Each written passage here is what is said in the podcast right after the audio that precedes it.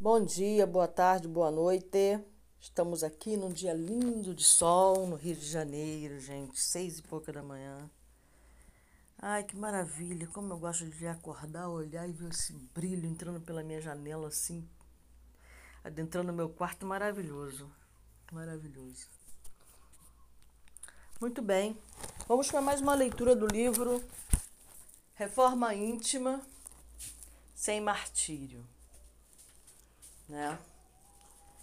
Vamos sair, gente, desse milindre. Você sabe o que é um milindre? Sabe o que é uma pessoa melindrosa? Melindragem é a mesma, coi a mesma coisa que ser ofendido, né? Se sentir ofendido, ofender, magoar, tá bom? Bom, mas a pergunta é: que a irmã C nos faz? Por que melindramos? Então, este livro é Psicografia de Vanderlei Oliveira, pelo Espírito Irmã Dufour, da série Harmonia Interior. Por que melindramos? Ai, eu acho que a maioria, né? Praticamente o mundo todo, as pessoas estão sempre se melindrando ou melindrando alguém. então vamos lá.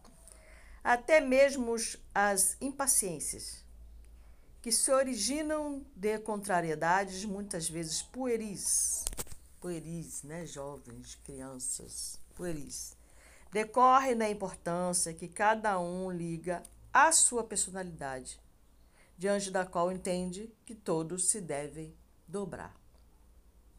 Deu para entender? Então, as impaciências aí, palavras-chave, né? Ori são originadas das contrariedades, muitas vezes infantis, que acontecem devido à importância que damos a nós mesmos, a alta importância que damos a nós mesmos. Diante do qual as pessoas à nossa volta devem se dobrar, porque caso contrário a gente fica melindrado. Ou seja, ofendido. Exato. Por que nos ofendemos? Tá aí uma pergunta. Por quê? Por que temos tanta suscetibilidade em relação a tudo que nos cerca? Quais as razões de encolerizarmos perante fatos desagradáveis, né? Então a gente surge com aquela melindragem, tipo, hum, aguei. Até a cólera. Bater o pé, chutar a porta, jogar o prato na pessoa.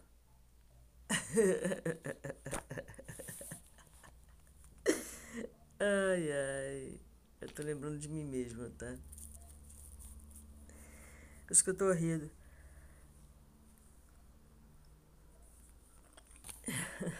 Eis três perguntas para as quais devemos dirigir nossa meditação. Caso queiramos entender o que se passa conosco nos desafios do progresso espiritual. Eis aí um grande desafio, né? O de aceitar as coisas que não podemos mudar.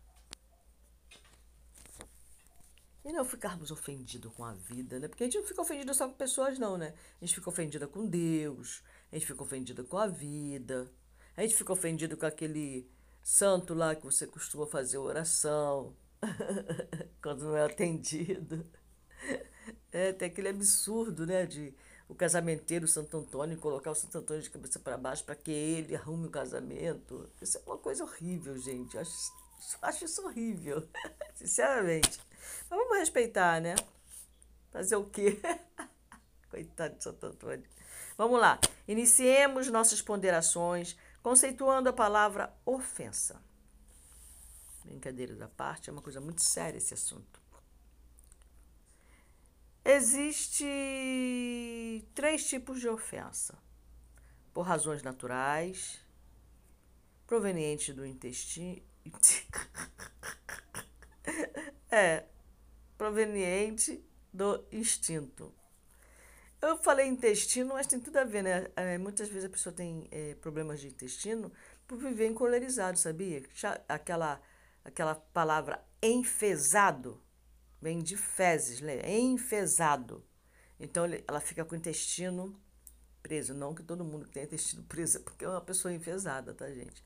Mas um dos motivos, né, da, gente, da pessoa ter um problema nas fezes, ter um problema intestinal, né, é, vem dessa palavra, é, é devido à pessoa encolerizar-se demais, ficar enfesado. Aí a fezes fica ali dura. É, isso aí. Quer você aceite ou não, é por aí. Vamos pensar então, né? Poxa, eu tenho prisão de ventre. Será que eu sou uma pessoa enfesada? Só pensar sobre isso. Se não, descarta. Muito bem, e preservação, né? Autopreservação, preservação da pessoa amada. Através dessas agressões, recebemos da mente os sinais de alerta para avaliarmos com melhor exatidão a conveniência e o grau de perigo ou importância do que nos cerca. É natural nos ofendermos com palavrões, por exemplo, que causam dores nos ouvidos sensíveis, né? É natural nos ofendermos ao ver dois seres humanos se agredirem. É, é muito natural. É mais que justo que nos ofendamos e tenhamos raiva ao sermos assaltados em uma rua. Será muito natural nos ofendermos quando formos injustamente julgados pelas pessoas que nos conhecem. Esse aqui é um dos piores, né? Eu considero para mim, assim, me lindo fácil quando eu sou julgado injustamente. Eu me sinto julgado injustamente. Hoje em dia, nem tanto, sabe? Esse milindre diminuiu bastante. Quando eu me sinto julgada injustamente agora, que, eu, que é o primeiro impacto é eu, eu se sentir ofendido e tal. Fico pensando até que ponto essa pessoa tem razão. Aí eu fico me autoanalisando. Ah, quer saber? Essa pessoa tá com nada. Sabe nada sobre mim? Ah, é vida que segue. A ofensa tem sua faceta benéfica, porque não devemos aceitar tudo que acontece à nossa volta passivamente, sem uma reação que nos faça sentir lesados ou ameaçados. Vamos ver se eu concordo. Acho que existem outras maneiras de, de lidar com essas coisas sem precisar de se sentir ofendido, né? Porque geralmente hoje em dia eu penso assim, quem me ofende, ou quem tenta me ofender, ou quem tenta me, me melindrar, é porque é uma pessoa que está com um problema muito sério. Não cabe a mim resolver o problema dela aceitando a ofensa. Então sim, eu posso passar pela vida assim de maneira mais passiva. Né, tem gente que fala que existe passivo-agressivo, né? Mas eu não preciso aceitar a ofensa. Ela me é oferecida, eu vou ver se eu quero que ela me consuma ou não. Entendeu? E se eu não aceitar esse consumo, não significa que eu estou sendo passivo, necessariamente. O objetivo desse sentimento será sempre de nos colocar a pensar na elaboração de uma conduta ajustada à natureza das agressões que sofremos. Lógico que existe a autodefesa, mas a autodefesa ela não precisa ser absorvida como ofensa. Sei lá, não sei se eu, se eu entendi esse parágrafo, sabe? É, da, quando eu sofri muitas ofensas na minha vida, né? E eu, a minha resposta era sair dando porrada. Essa era a minha resposta. Bateu, levou. Ameaçou, vai ser atacado antes que me ataque. Eu sentisse o medo na pessoa, eu agredi a pessoa. Afinal, eu sou tigre, meu. É, meu, o chinês é tigre. Ai, brincadeiras à parte, vamos continuar a leitura, que a leitura é séria. Contudo, larga diferença vai entre a ofensa natural e o melindre. Ah, tá, vamos lá. Que é a reação neurótica às ofensas. Então, o melindre é algo quando você pega é, ao pé da letra aquela ofensa, quando você se sente contrariada nas suas vontades que não é bem se sentir ofendido no sentido de autopreservação, né? De observar que aquela pessoa foi agressiva com você e você reagir àquela ofensa. Se uma pessoa falar mal de você, Se uma pessoa está te eh, ofendendo injustamente, você tem todo o direito de se incomodar com isso. Dizer, não, meu, não é isso aí não. Você está enganado. Né? Você também não vai ficar dando eh, as pessoas te chutando e você fica lá como um cachorro morto. Vamos lá, hoje eu tô cheio de graça, né? Vamos lá. Melindre é o estado afetivo doentio de fragilidade. Que dilata a proporção e natureza das agressões que sofremos no meio. Né? Então, às vezes, quando uma pessoa te ofende, você pensa, eu deixo passar. Eu. Ou eu analiso a situação friamente e vejo o que eu posso fazer em relação a isso. Recentemente eu fui agredida com palavras, foi assim que eu me senti. Me melindrou, como fala a frase, o jeito que aquela pessoa amada me falou. A pergunta que me fez, o jeito que perguntou eu me senti melindrada, ou seja, ofendida. E eu fiquei pensando, sabe? Eu fiquei muito, muito, muito ofendida. Me senti muito, muito, muito. Recentemente, não, não. A minha reação primeira foi. É, aquilo entrou e mexeu com as minhas emoções, né? Assim que começa o melindre. Mexeu com as minhas emoções. Eu lembro que minha primeira reação foi a lágrima, eu não consegui segurar a lágrima, sabe? E agora eu lembrando, sabe aquela frase, a lágrima é verdadeira? A lágrima desceu tão quente, tão ardente. Meu coração balançou e minhas águas foram mexidas profundamente, sabe? E a minha reação foi deixar a lágrima descer. E mesmo que eu não quisesse, ela iria descer. Como eu estou me sentindo emocionada agora ao recordar. Sinal de que eu ainda estou melindrada em relação ao assunto. Pensei que eu tinha superado, mas a gente sabe se a gente superou ou não um melindre ou alguma ofensa. Assim, quando a gente recorda daquele momento e a gente percebe se a gente vai ter a mesma reação emocional ou se a gente vai tá de boa. Aí a gente já sabe que a gente perdoou, ou que aquilo não mexe mais conosco, então aquilo já passou. Mas eu lembrando agora, recordando do que eu estou falando, da ofensa, que eu, do, do, ato que eu me senti ofendida, eu estou sentindo a mesma emoção. Uma vontade de chorar, sabe? Uma aceleração de batimento cardíaco, uma mexida nas águas, sabe? Então, sinal de que ainda não passou. Isso não é bom. não, não é bom. É esse milindre. Então eu preciso, eu quero, preciso não, eu quero equilibrar essa emoção, esse milindre. Então é isso, é... eu me senti ofendida, agredida, independente da pessoa ter, ter tido a intenção ou não. Né? A agressividade dela com palavras entrou e ficou e fez morada. Pelo que eu estou vendo, que já faz. Não faz tanto tempo assim não. Mas já era para ter passado. Bom, depois eu vejo como eu lido com isso. Nossa, vamos lá. Pequenas atitudes ou delicadas situa situações são motivos suficientes para que o portador do milindre se agaste terrivelmente.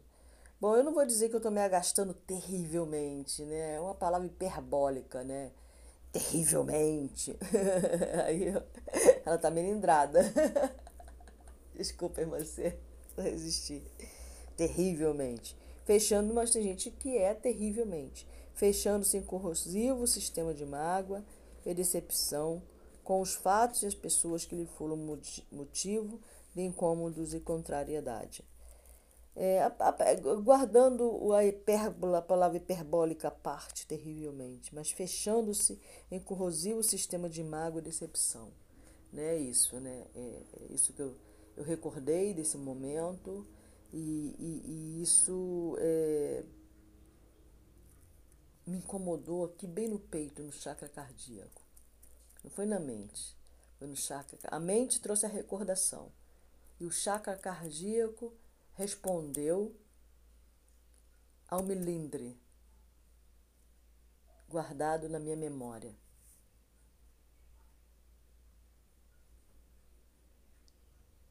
É bastante incômodo. Assim aumenta a intensidade do fato, né? E desgasta-se afetivamente através de imaginações febris sobre a natureza nossa, é muito hiperbólica, né? imaginações febris sobre a natureza das ocorrências que lhe afetaram.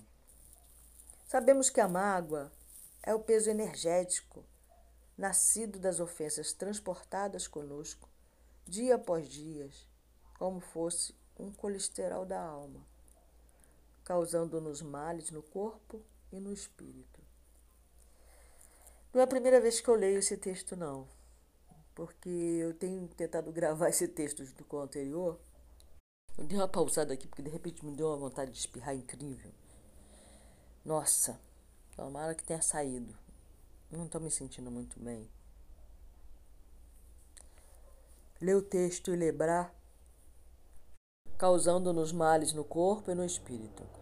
Sabemos também que a irritação é como se fosse dura martelada no sistema nervoso Bom, é, nesse caso que eu estava falando sobre o melindre que eu sofri, ou que eu me deixei abalar, é, não foi irritação, foi tristeza que eu senti. Não me senti irritada com a pessoa, nem com raiva da pessoa. Eu me senti, e ainda pelo jeito ainda me sinto, triste. Ofendida no sentido de falar, poxa vida, sério? É assim que você pensa? sabe? É, saber o que ela pensa a respeito de mim. Eu me senti, hum, vamos ver aqui dentro dos milindres, eu me senti julgada injustamente. Isso, por essa pessoa. Eu me senti julgada injustamente e não pensei que ela pensasse daquela maneira, assim, então tão injusta, né? Eu achei que foi bastante injusta a pessoa e eu não esperava. E, e não foi aí, aí entra várias, várias coisas, né? Não só o que a pessoa falou, mas quem falou. E qual a relação daquela pessoa para comigo. Se fosse uma outra pessoa qualquer, digamos, que eu mal conhecesse a pessoa, ou conhecesse há pouco tempo, e de repente a pessoa falasse aquilo para mim, provavelmente eu não me sentiria tão ofendida mas partindo de quem partiu, juntando com a maneira que a pessoa falou. É, aí o julgamento do. Esta pessoa está me fazendo essa pergunta? Esta pessoa se sente assim em relação a mim? Esta pessoa falou desta maneira para comigo? Entendeu? Então aquilo tudo trouxe todo esse conjunto me ofendeu, mas eu tenho uma espiritualidade muito. A minha espiritualidade, Rosângela Nunes, estou falando de espiritualidade que vive à minha volta. É uma espiritualidade assim, show de bola, sabe? Eu já estou mais calma. Eu, é, é engraçado, é, porque aqui no, no, no, no, gravador a gente dá umas pausas, né? Em determinado momento esse gravador é ótimo. Aí de repente eu senti uma vontade de espirrar uns espirros estranhos. E tem uma coisa, né? Que a gente que participa de cerimônia de ayahuasca, a gente costuma falar sobre limpezas. E tem um tipo de limpeza que eu faço sempre, que eu amo para dizer o contrário, que tem a limpeza do vômito, que eu acho assim mais é, bem prático, é bem cômodo inicialmente, mas tu pá, jogou aquilo para fora, dentro do balde ou no, no, na, na natureza que seja. Uh, mas tem um outro tipo de limpeza que eu costumo fazer que é o emocional, porque eu sou uma pessoa muito melindrada, muito melindrosa mesmo, no, de uma forma geral. É, menos agora, menos, mas é, meu emocional ainda é muito. É muito. é, eu sou uma pessoa de mediunidade de sensibilidade. Esse tipo de pessoas, tipo de mediunidade, faz com que a gente se- seja muito sensível, sabe? A, a, a fala das pessoas, a reação das pessoas a gente, coisas desse tipo assim. Que é o lado sombra, digamos, desse, desse atributo, né? Que é ser uma pessoa com, de mediunidade de sensibilidade. É, então, tem um, um, um tipo de limpeza que é a gente ficar abrindo a boca como se estivesse com sono. A pessoa olha assim e fala, nossa, aquela pessoa está morrendo de sono. Né? Mas só que não é bem um sono. É uma limpeza energética emocional, que é o abrir a boca. Mas não, não é assim, ah, é, sabe? Uma coisa mais ou menos assim, sombria, sabe? No início, quando eu fazia o Asca, isso era tão intenso que no dia seguinte eu estava com minha garganta dolorida, de tanto que eu abria a boca, né? liberando essa, esse, esse milindre, sabe? E agora, quando eu me senti melindrada aqui, eu estou no meu casuar, né? Eu estou aqui no meu casuar fazendo esse, esse podcast, eu tive que parar a, a, a gravação para fazer esse. Sabe? E agora eu falando sobre o assunto, aí isso fez com que eu me acalmasse. Agradeço aí a espiritualidade. Agradeço a minha. a, a, a esse desprendimento. Né? É, é isso. Então vamos continuar a leitura que eu já nem sei mais onde eu estava. Vou, continuar, vou ler então reler esse parágrafo aqui. Sabemos que a mágoa é o peso energético nascido das ofensas transportadas conosco, dia após dia, como fosse um colesterol da alma, causando-nos males no corpo e no espírito. Sabemos também que a irritação é como se fosse dura martelada no sistema nervoso, levando-nos ao estresse e perda energética. Então, por que agasalhar semelhantes benefícios quando temos tanto esclarecimento? Né? Exato, tanto esclarecimento, né? tanta leitura de André Luiz, de Osho, de Gibran, de, disso, daquilo. Cara, é isso, sabe? É, é algo. E assim, é, tão, é, é algo tão automático na gente, porque é, quando eu tinha uns 16 anos, eu li um livro chamado O Poder do Subconsciente. Então ele falou que tudo está ligado na mente, no subconsciente. É, são crenças que nós temos, né? E que determinadas palavras, determinados gestos, determinadas coisas ligam uma chave nesse subconsciente de coisas que nós já vivemos e que no, e traz à tona é, um, é uma autodefesa, né? Então, não vamos também nos, nos julgar, nos achar, ai, eu sou melindroso, ai, isso não é bom, sabe? Por exemplo, é, isso eu já contei até, quem me conhece, algumas pessoas já conhecem essa história. Quando meu cabelo caiu, por exemplo, eu levei uma surra. Não, quando, não porque meu cabelo caiu, tá, gente? Peraí que eu vou contar a história. É, quando meu cabelo caiu, a primeira coisa que caiu foi minha sobrancelha aqui, né? Começou a ter falhas. E eu morava em Minas com uma tia, né? nem morava com minha mãe nessa época, morava em Minas Gerais com, com minha tia recém-casada, muito jovem. Era mais jovem entre nove irmãos. Na parte feminina, né? Minha tia. Ela era muito rígida, como uma boa mineira, né? A família mineira. Eu tinha cinco para seis anos quando meu cabelo caiu. E é, minha meu supercílio foi o primeiro a dar o relato de que algo estava errado. Mas aí, essa minha tia, é, querendo me dar uma lição, achou, ela concluiu que eu queria ser mocinha, e aí eu raspei minha sobrancelha. E o que, que aconteceu? Ela, per ela perguntou se eu tinha raspado a sobrancelha. Eu falei que não. Ela pegou um. Ela falou que sim. Ela pegou uma vara de goiaba e me deu uma surra. Me deu uma surra. tão grande que eu fiquei com marca.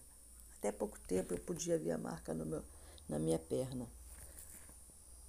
Ela tá, porque minhas, minhas cicatrizes elas são bem clarinhas da cor da pele, sabe? Eu tô vendo ela aqui agora. Pensei que ela tinha sumido, que eu falei agora eu olhei e eu vi. E ela me deu uma surra para eu confessar a verdade, para deixar de ser mentirosa. Nossa, tô olhando isso aqui, tô lembrando desses meninos. Me emocionei de novo. Mas acontece, tá? Não tem nada de show, né? Eu ia falar show, mas não tem nada de show nisso, não. Muito bem, eu levei aquela surra para aprender a não ser mentirosa. É isso sobre a, a, o, o ponto de vista dela. Mas sobre o meu, houve a minha alma ficou a ofensa foi para minha história de alma. Essa surra foi para minha história de alma. E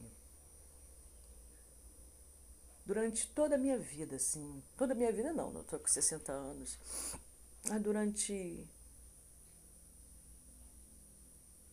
toda a minha infância e adolescência, até mais ou menos os 13 anos. Eu só sabia responder às ofensivas através da agressão. Principalmente se as pessoas duvidassem de mim. Duvidar de mim era um perigo para as pessoas, era um perigo.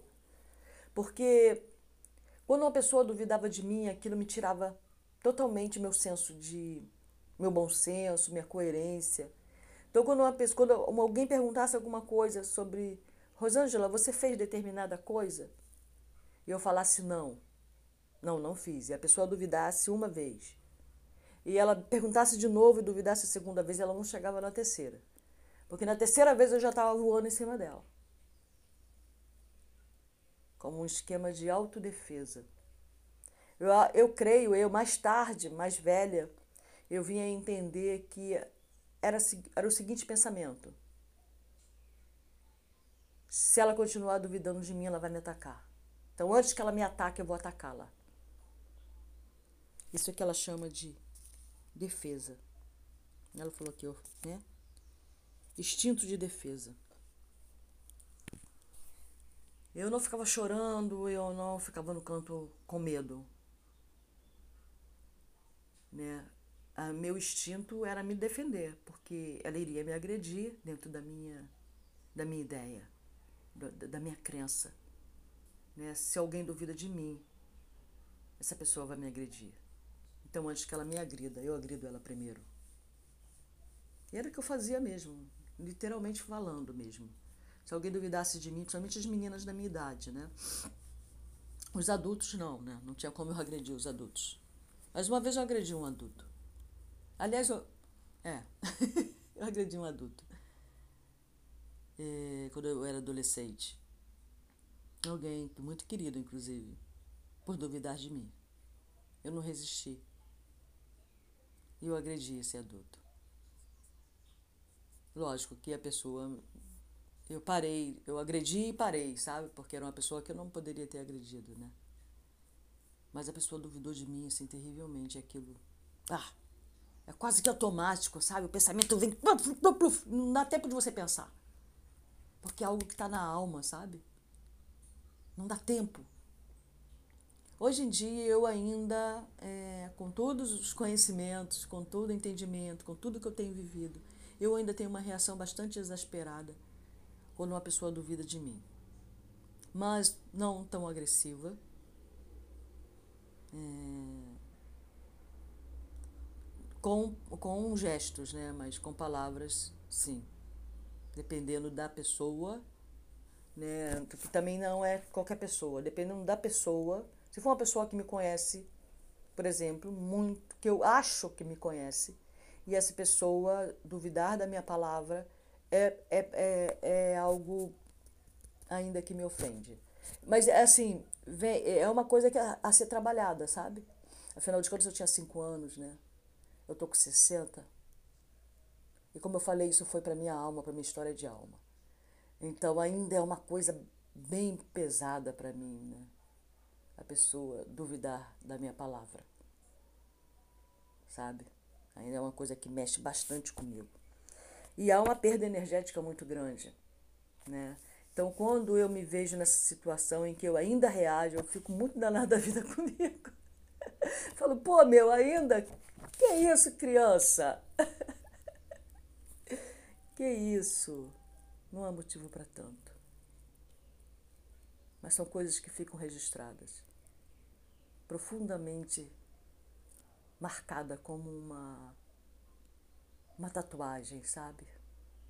É como uma tatuagem na minha alma. Então, é isso. Vamos continuar a leitura.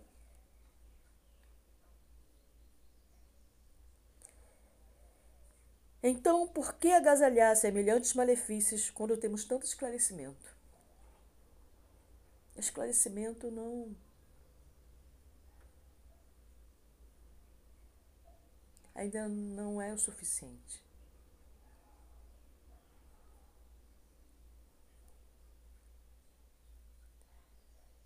Porque o registro e a marca ainda sangra Bem menos. Não jorra, não jorra sangue, mas ainda sangra. Ainda não cicatrizou. E virou, sim, um ponto de autodefesa muito grande. Compreendamos algo sobre os mecanismos da ofensa e da cólera, para avaliarmos sobre as razões que nos inclinam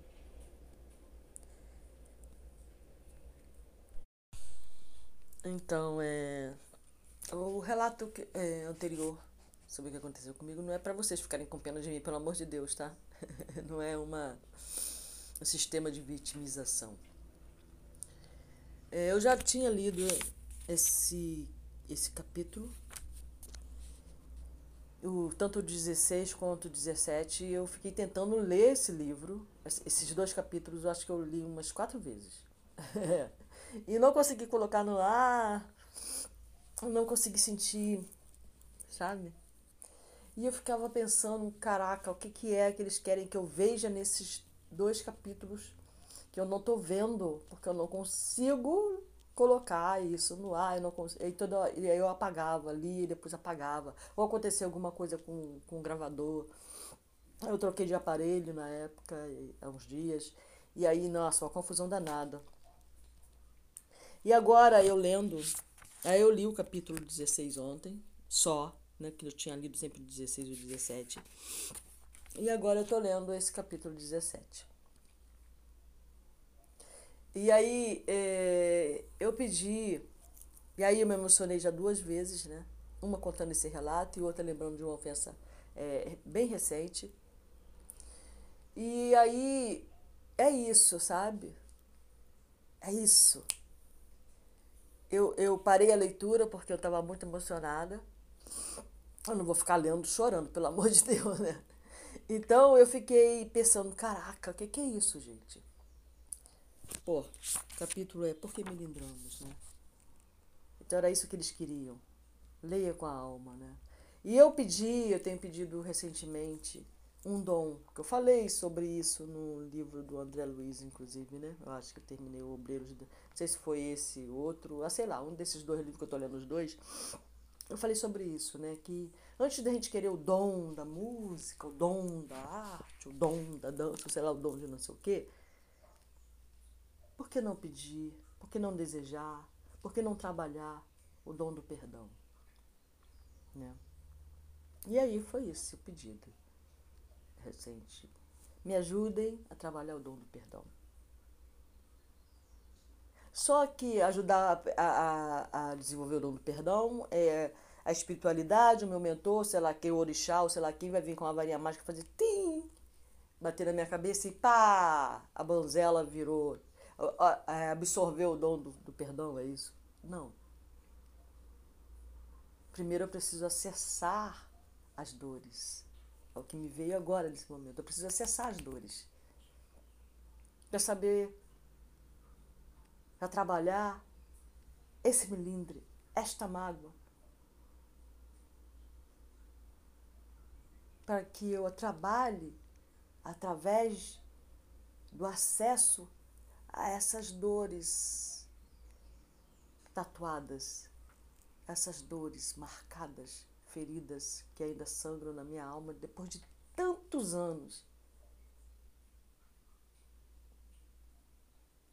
E assim eu vou lapidando os meus sentimentos e as minhas emoções. E dessa dor vai sair o diamante do perdão, do entendimento do que é perdoar. E daí eles não deixaram eu publicar, porque eu estava lendo, estava lendo, estava lendo, só isso. Não, nada com profundidade, com entendimento. Porque o fato de você ler não significa que você entenda necessariamente tá, o que você está lendo. Então, mais uma vez aí eu. Caraca, é isso. Vamos continuar lendo então, né? Já tô com minhas almas mais calmas. A gente vai cuidar daqui a pouco. Vamos continuar a leitura. Compreendamos algo sobre os mecanismos da ofensa e da cólera, para avaliarmos sobre as razões que nos inclinam para essa atitude de desamor.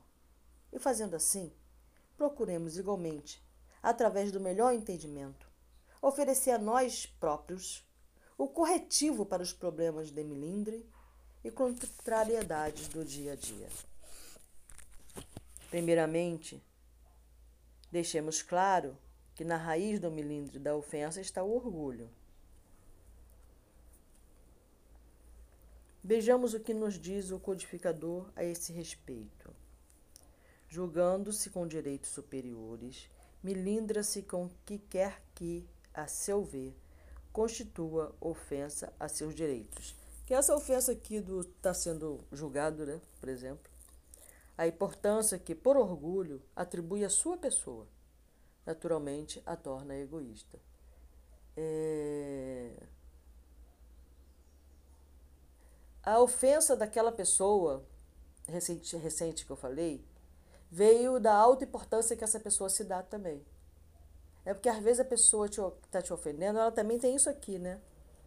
Você a ofendeu de alguma forma em algum momento, que mexeu com o orgulho dela, e aí ela espera a oportunidade própria para mexer com o seu orgulho, para dar o troco daquilo que você ofendeu e, provavelmente você não quis ofendê-la.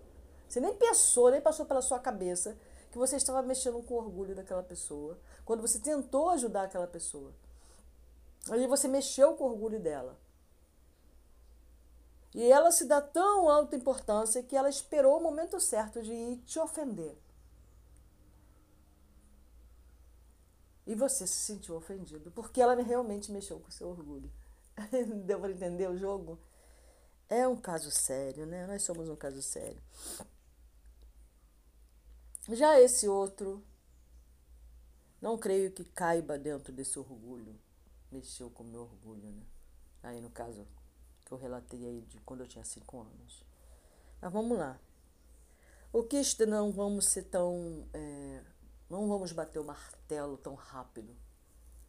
Né? Como no caso. No, no, no último, tem a ver com a mexida do meu orgulho mesmo. É, porque eu mexi com o orgulho daquela pessoa. Depois eu analisei o porquê daquela pessoa ter feito daquela forma. Eu falei, ah, a, a, aquela, aquela, aquele momento não teve a ver com aquele momento. Aquele momento teve a ver com o momento interior, anterior àquele. Então aquela pessoa esperou um momento para mexer com meu orgulho e me ofender. E eu caí no jogo. Vocês devem pensar, essa pessoa é doida, demorar tá chorando, tá, tá gargalhando. Mas eu estou analisando as duas situações, aquela de quando eu tinha cinco e essa recente, que são coisas bem diferentes. O que está por trás da grande maioria das ofensas humanas são as contrariedades, ou seja, tudo aquilo que não acontece como se gostaria que acontecesse. Bom, aí nesse caso também, nesse último, não foi bem bater o pé, fazer michoxo, não, sabe? Mas foi maior que isso. Contrariar para a maioria das criaturas significa ser contra aquilo que se espera. Ser nocivo aos planos pessoais. Ser prejudicial, ser desvantajoso. Aqui ele está falando também do milindre da pessoa mimada. Né? Tem essa pessoa mimada. Que a, a mais leve contrariedade, ela já está dando piti. Tá? Existe esse tipo de milindre. Então vamos colocar os pingos nos is e autoanalisar com muito amor, com muito carinho a nossa situação, para não ficarmos também nos achincalhando e no minha culpa, minha máxima culpa, não, pelo amor de Deus. É uma autoanálise coerente, consciente, com bom senso, botando os pingos nos is devidamente, sem autopunição, tá? sem autojulgamento, tá bom? Entendendo o que, o que é cada um. Nessa ótica, tudo aquilo que não ofereça alguma vantagem na nossa forma de conceber os benefícios da vida é algo inoportuno, indevido, que não deveria ter ocorrido, gerando reações no mundo íntimo, cujos reflexos poderão ser percebidos na criação de sentimentos de pessimismo, infelicidade, desapontamento, animosidade, tristeza e rancor. Excetuando alguns casos de educação mal orientada na infância, esse, entre aspas, vício de não ser contrariado foi adquirido pelo espírito em suas diversas vilegiaturas reencarnatórias. Ela está falando que, é, excetuando o fato da pessoa aqui ter sido uma pessoa mimada quando criança, né? Isso também, essa coisa de não conseguir ser contrariado, não se deixar ser contrariado, esse grau de alta importância que se dá, tem a ver com problemas reencarnatórios, nas quais teve todos os interesses pessoais atendidos a qualquer preço que pode ter sido mimada também em outra reencarnação, não só nessa. Tá bom? É, pode ter tido uma posição em outra reencarnação de comando, de liderança, de autoritarismo, em que era obrigada as pessoas a te servirem, por exemplo. Tá bom? É o velho hábito da satisfação plena dos desejos da personalidade que, dispondo de poder e recursos, não hesitou em colher sempre para si mesmo os frutos dos bens divinos que lhe foram confiados nas transatas experiências. por exemplo, você foi uma rainha do Egito, por exemplo? Em algum momento? Imagine você ser uma rainha do Egito. Dá para imaginar? Os egípcios eram bastante exigentes com aqueles que eles dominavam, né? Teve aí as histórias então, aí você traz isso, aí quando você vem para uma reencarnação futura, qualquer, e você ainda se acha a rainha do Egito. Só que você não é mais. Mas você acha que você ainda é. Ou então você foi uma riquinha mimada, você teve todo acesso financeiro para ajudar outras pessoas, ao invés disso você usou esse acesso financeiro para humilhar as pessoas e querer que as pessoas te servissem e fizessem tudo o que você queria. Ou então você teve pais que te mimaram porque acharam que tinham que mimar demais. Né? Por exemplo, hoje renascem condições que limitam suas tendências de saciação egoísta, instaurando um delicadíssimo sistema de revolta silenciosa. Quando não consegue o atendimento de seus interesses, experimentando uma baixa tolerância a frustrações. Essa, entre aspas, revolta é o movimento interior de repúdio da alma aos novos quadros de vida a que é lançada, nos quais é compelido pela força das circunstâncias a aprender a obediência aos ditames da lei natural, nem sempre afinado com seus gostos e aspirações individuais. Este é o preço justo que pagamos pelo costume de ser atendido em tudo que queríamos no passado, no pretérito, quando deveríamos ter aproveitado as ocasiões de fartura e liberdade para sermos atendidos naquilo que fosse o melhor para todos. É para isso que nós temos fortuna, ou os mais afortunados têm para isso. Assim, a alma passa hoje por uma série de pequenas ou grandes situações na vida, se ofendendo e irritando com quase todas, desde que contraria seus interesses individualistas, ou seja, uma pessoa que não vive para todos, que não tem esse senso de fazer parte do todo. As pessoas falam isso, né? Todos somos um. Mas vai mexer com ela, vai contrariar ela. para ver se somos todos um mesmo, ou se é só eu, né? Então é isso que ela quer dizer com egoísta. Né? Você não vive para o todo, você vive para si. Você não pensa no todo, você pensa em si, somente. E daí você se contraria o tempo todo quando as coisas não acontecem de acordo com a sua vontade. Não é a vontade de Deus o Criador, porque a vontade de Deus o Criador é a vontade numa coletividade. A tua vontade individual é outra coisa. Tá bom? Então vamos lá. Um singelo ato de esquecer um documento, ou o simples fato de não ser correspondido no pedido a um, a um familiar, ou mesmo não ter sido escolhido para assumir a presidência da tarefa espírita, tudo são motivo para irritação, o desgaste e a animosidade, podendo chegar às raias da ofensa, da mágoa e do desequilíbrio. O estado íntimo, nesse passo, reproduz a nítida sensação de que tudo e todos estão contra sua pessoa, e fatos corriqueiros podem se tornar grandes problemas, enquanto os grandes problemas podem se tornar tragédias lamentáveis. Os prejuízos desse hábito não cessam com as contrariedades, porque não se consegue improvisar defesas para um condicionamento tão envelhecido de hora para outra. Um condicionamento tão envelhecido de hora para outra. Uma faceta das mais comuns desse estado de suscetibilidade aos fatos da vida pode ser verificada na neurose de controle né? Então, está dizendo aqui que uma pessoa que tem neurose de controle, ela quer controlar tudo que acontece à volta dela, a qual pode ser atendida, entendida como atitude de tentar levar a vida de forma a não permitir nenhuma contrariedade, nenhuma decepção. Essa, entre aspas, neurose pode ser considerada como uma maneira de se defender do vício de não ser contrariado. Mas não para por aqui essa sequência de expiações na vida íntima. O esforço em controlar tudo para que as coisas aconteçam a gosto tem como principal metamorfose a preocupação. Preocupação é o resultado de quem quer ter domínio sobre tudo da sua experiência, da tua existência. Surge inesperadamente, ou por uma razão plausível, mas é em muitas ocasiões o resultado oneroso dessa necessidade de tomar conta de tudo, para não acontecer o pior, o inesperado. É, ontem eu estava com uma preocupação e minha mente e eu falava sobre isso. Vem cá, você pode modificar isso de alguma forma? Essa preocupação vai trazer solução para o problema? Era a pergunta, foi a pergunta que eu me fiz. E a resposta foi, obviamente, não. Não, não tem como eu modificar isso no momento. Não tem como eu fazer nada em relação a essa situação. Então, querida, despreocupe-se. Né? Aquele velho ditado que não tem remédio, remediado está, né? É isso. Então vamos lá. Classifiquemos com maleabilidade nas conceituações três espécies de dramas que vivem os contrariados. O contrariado crônico, aquele que não aceitou o próprio ato de reencarnar.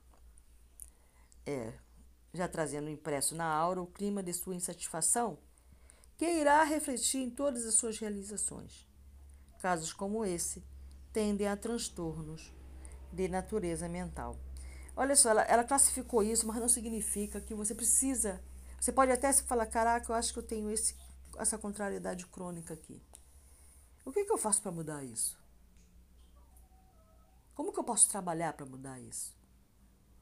Para sair desse, dessa roda de Sansara?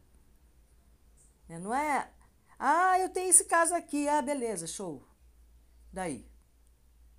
Bom, também você pode também ter essa reação também, falar, e daí? Sou assim mesmo, pronto, acabou. Ah, gente chata. ah, já tô com 60 anos, não vou mudar. Já tô com 50, já tô com 40, tem gente que eu acho que com 30 já não muda mais. Eu sou daquelas pessoas otimistas que sempre acredito que eu posso mudar. Que eu posso fazer algo diferente.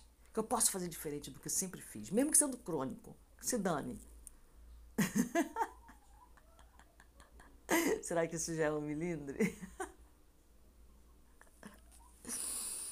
É um domínio, querer dominar, é ter, querer dominar as coisas, será? De repente eu penso uma coisa boa, mas é desse sentido, né? Mas eu acredito sim na, na mudança sempre, no, na aprendizagem sempre. Porque a idade, para mim, não existe. É uma coisa louca, né? Para mim, a idade. Eu não sei qual é a minha idade. Eu sou um ser eterno. Quando foi que Deus me deu o sopro do meu primeiro surgimento? Quando foi? Não sei. Eu posso ter 10 mil anos. Eu posso ter 100 mil anos. Eu posso ter um milhão de anos. Essa idade que eu estou aqui agora não me identifica como ser. Não me define, não, não, não, não diz o meu período de vida de existência. Só diz o período de vida de existência dessa forma, chamada Rosângela. Então, para mim, é, ter 60 anos não quer dizer nada diante da minha existência eterna. Então, sim, eu acredito que eu posso mudar sempre. Eu vou estar com 90 anos, ainda vou acreditar nisso, porque 90 anos para mim não vai significar nada. Não tem esse peso, sabe? A idade para mim não tem esse peso que eu vejo que tem nas pessoas, né? Que acolhem a ideia de que quando eu estiver com tal idade eu vou ficar doente, eu tenho que carregar a vida nas costas, todas as minhas culpas, todas as minhas é, mazelas, todas as. Não, não tenho que carregar nada disso, meu. Eu estou aqui para viver para expressar a minha consciência e para expandir essa consciência. Não é para encolher diante da idade. Pelo contrário, é para expandir, agregando e sendo agregada ainda. Sabe? Vamos continuar então aqui Colecionador de problemas. Eu conheço uma pessoa assim. Será que é meu espelho? é aquele que traz de outras vivências corporais o vício da satisfação de interesses pessoais e que busca seu ajuste com os atuais quadros de limitação na reencarnação presente, desenvolvendo a preocupação com problemas reais e irreais, em razão de tentar um controle sobre-humano nos fatos naturais da existência. Aí você deve falar assim: ah, então eu devo sentar com, com as pernas cruzadas e deixar a vida passar? Aí uma boa pergunta, né? Deixa eu ver o que ela quer dizer com é aquele que traz de outras vivências corporais ou vício da satisfação de interesses pessoais e que busca seu ajuste com os atuais quadros de, alimentação, de limitação na reencarnação presente, desenvolvendo a, a, problema com. Quer dizer, é, preocupação em, em, si, ela é contraproducente, né? Porque a preocupação, na realidade, ela não traz nada de bom. É, não é, é. Como vou dizer? A preocupação ela só é válida quando você está buscando uma solução. Você fala assim, pô, isso aqui é preocupante. Aonde, como, qual seria a solução disso? Se eu não consigo pensar em nenhuma solução, então não vale a pena a preocupação. A preocupação ela só é válida quando eu estou buscando uma solução para a questão. Mas inquietar-se por não, não ter uma solução momentânea, instantânea, também não vale nada. Bom, se você é uma pessoa que costuma orar, se você tem um altar, se você tem alguma fé, entrega essa preocupação. Agora, quando vir o barco para te salvar, entra nele. não deixa passar, não, tá? Não fica esperando coisas mirabolantes, mágicas, milagres. Não, não vai acontecer. Às vezes a resposta vem através de coisas simples através da palavra de uma criança, através de um filme que tu vê na TV, através de um livro que você lê, através daquele inimigo, através daquela amiga que visita a tua casa. De repente está vindo ali a solução. E você está esperando que desça dos céus em forma de anjos. Acho que é isso. Ok? Não, não vai. e o adulto frustrado, né?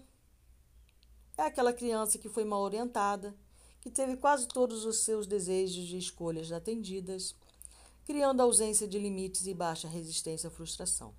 Foi a criatura impedida pelos pais de se frustrar com os problemas próprios das crianças. Em qualquer uma das situações citadas, o sentimento de ofensa será parte comum na vida dessas criaturas, podendo suscitar pequenas ocorrências de decepção rotineira, ou ainda dramas dolorosos da psicopatia conforme as tendências e valores de cada espírito. A psicopatologia do futuro verá na contrariedade uma grave doença mental e a etiologia de severos transtornos da alma. Então, é, quando eu ficava transtornada, agora menos, bem menos, né? Bem menos guardando, vendo aí as relações, porque quando eu era pirralha, né? Eu voava em cima. Para vocês terem uma ideia, eu estudei em colégio interno. Eu, com sete anos, voei no pescoço de uma menina de 16 anos porque ela falou que eu estava mentindo. É, nesse nível. Eu sempre fui mignon, né? Mignonzinha. Eu com sete anos eu era franzina, era uma menininha, sabe? E a menina me contrariou, ela, é, ela falou que eu fiz uma coisa que eu falei que não fiz, foi a, foi a mesma situação. Falei, não, não, não quis fazer isso. Fez sim! Não, não quis. Fez. No terceiro eu voei, literalmente, né? Porque ela era uma menina, inclusive, até alta para a estatura brasileira. Eu lembro até hoje dessa cena, que foi uma cena assim, de terror, meu. Imagina, cara. Eu voei no pescoço da menina e agarrei o pescoço da menina.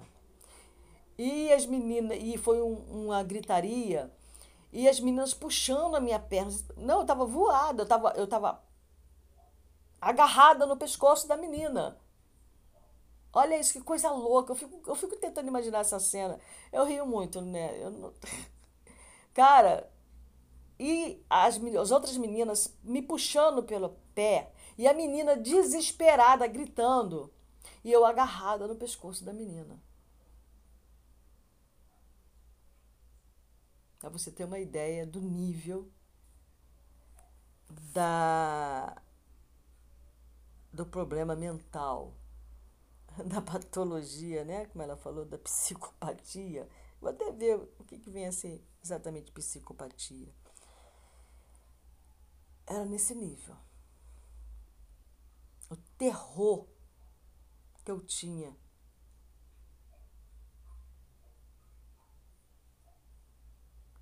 Quando duvidavam de mim, era um terror, era movida por um terror, um medo terrível. Quando você está com medo, quando você se vê numa situação de perigo, né? O seu modo de sobrevivência é ligado. Ou você corre ou você enfrenta. Então eu era como um animal.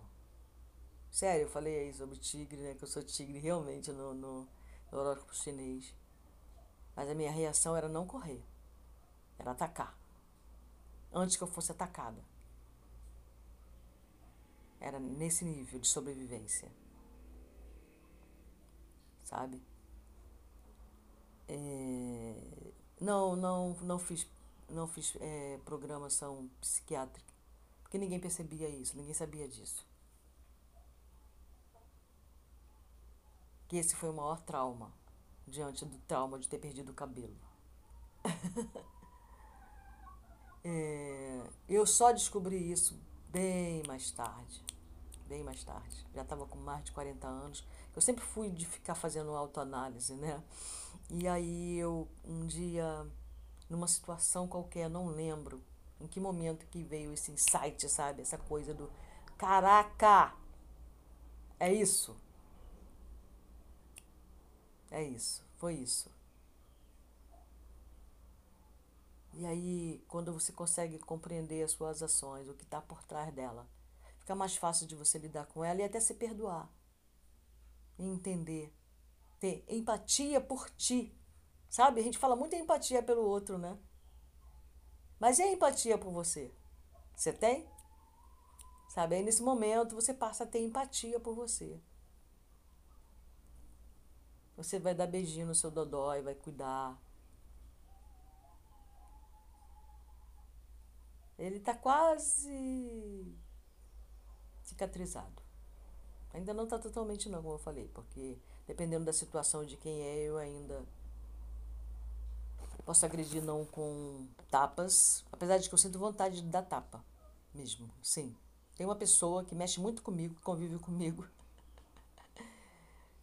é, que é uma pessoa que duvida muito das pessoas, já é dela duvidar, não é algo pessoal. Mas mesmo sabendo disso, quando ela entra nesse, nessa, nessa neurose, digamos assim, de duvidar de mim, a minha tendência ainda é querer voar nela. Sim, ainda hoje. Então ainda está bem, bem, bem, bem, sangrando bem ainda. Porque ela é uma pessoa que. É, ela ofende meu orgulho no sentido de que. Não sei se ofende orgulho ou sei lá o quê. Mas é uma pessoa que me conhece tão bem há tantos e tantos anos e eu não admito que essa pessoa duvide de mim. Sabe? Pela convivência, pela nossa história. Então, quando essa pessoa duvida de mim, mesmo sabendo que é uma coisa dela, que não tem nada a ver comigo pessoalmente, aquilo mexe com o meu interior e a minha tendência é querer dar uns tapas na cara dela. eu não dou, claro. Mas eu sinto muita vontade. é triste isso, gente. É muito triste, cara. E são dores que são muito difíceis de ser tratada. Nem psicólogo, psiquiatra. É, não, é algo que você tem que resolver dentro de você. Porque é uma coisa que só você pode fazer por você. Mas é muito difícil. Mas você consegue. Vai ter um dia que eu vou falar, olha, gente, olha, outro dia a pessoa duvidou de mim, sabe o que, que eu fiz? Interiormente, não falsamente fora, né? Eu pensei, hã? Por que, que essa pessoa está duvidando de mim? Eu, hein? O problema é dela mas sem sentir nada aqui dentro. Eu vou chegar aí esse, dessa pessoa em questão. Eu vou chegar ainda. Eu ainda tenho o, o prazer de relatar isso para vocês. Nem que eu seja na próxima vida. Vamos lá, gente.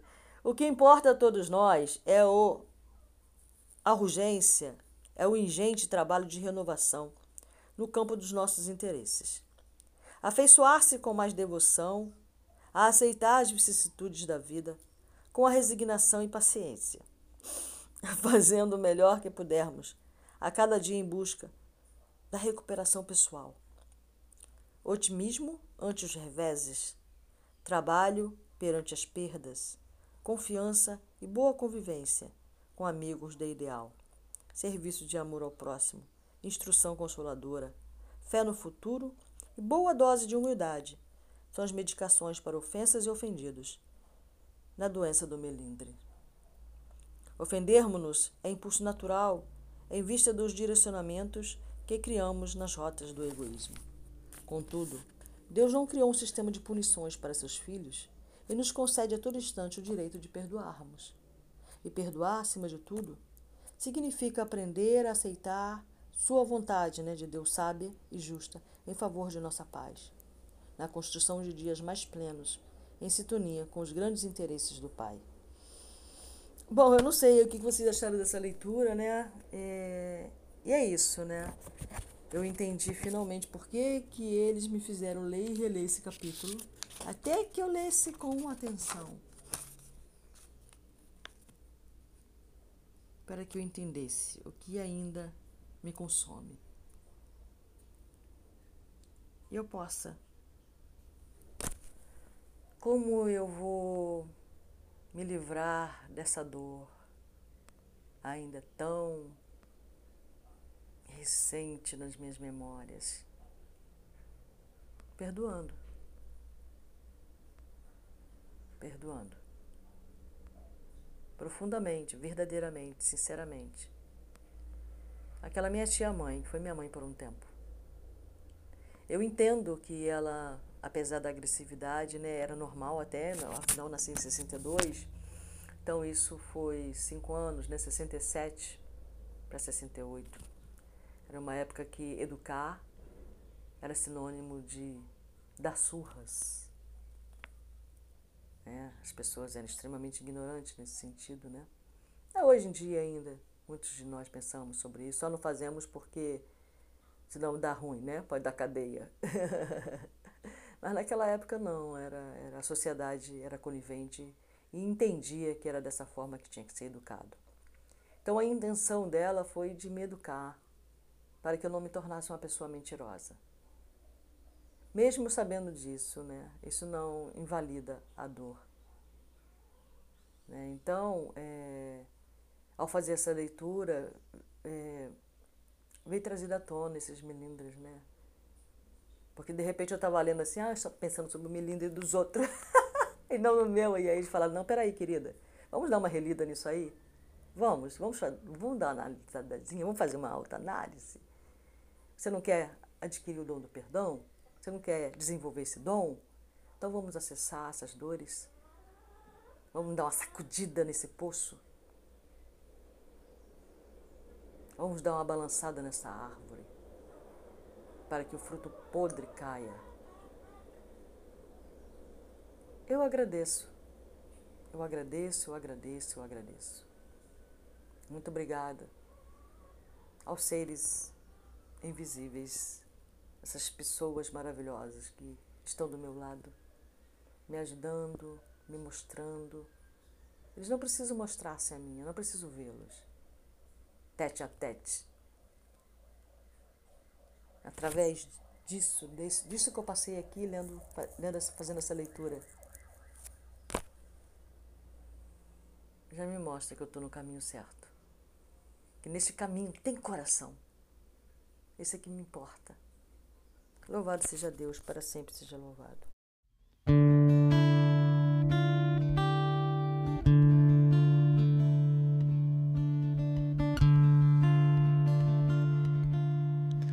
Oh, minha mãe amada,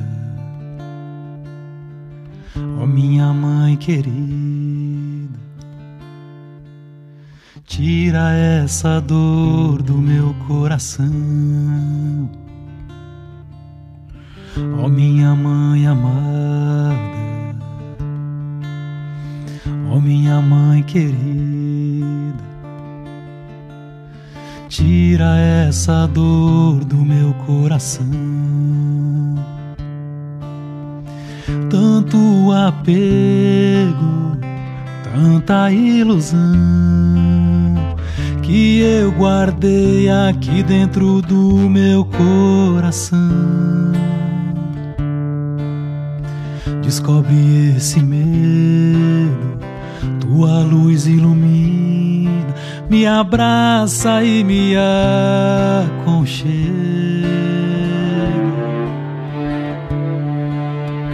Me leva além do mar, me leva para além das estrelas.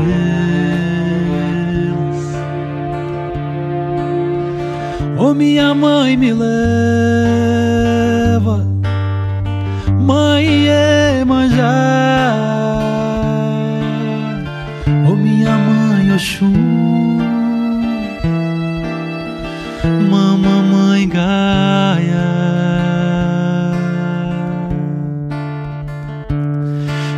Me mostra a grandeza que eu tenho dentro do meu coração. para que eu renasça das minhas cinzas e do meu carvão. O amor e a alegria e o presente do perdão. Eu manifesto um novo mundo ti, nesta canção.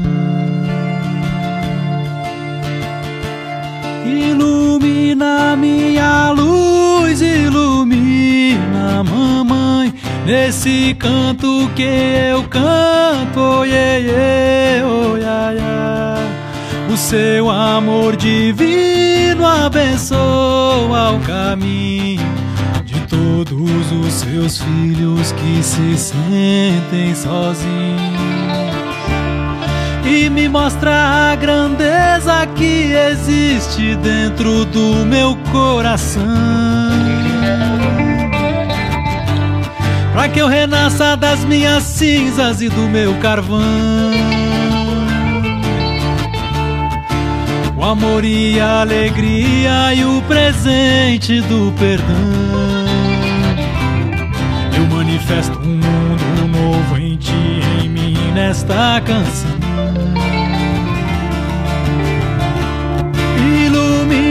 Minha luz, ilumina, mamãe, nesse canto que eu canto, yeah, yeah. O seu amor divino abençoa o caminho de todos os seus filhos que se sentem sozinhos. Yeah, yeah, yeah. Oh, yeah, yeah,